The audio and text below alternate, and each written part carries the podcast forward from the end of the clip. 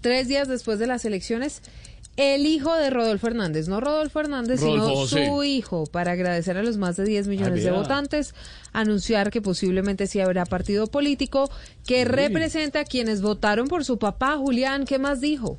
Silvia, uno de los eh, tres hijos de Rodolfo Hernández, el señor Mauricio Hernández Oliveros, tomó la vocería del movimiento político Liga Gobernantes Anticorrupción y rueda de prensa agradeció por los más de 10 millones de votos que obtuvo su papá en las elecciones del pasado domingo. En su improvisado anuncio, hecho al frente de la sede política de Rodolfo Hernández acá en Bucaramanga, dijo que el rodolfismo llegó para quedarse.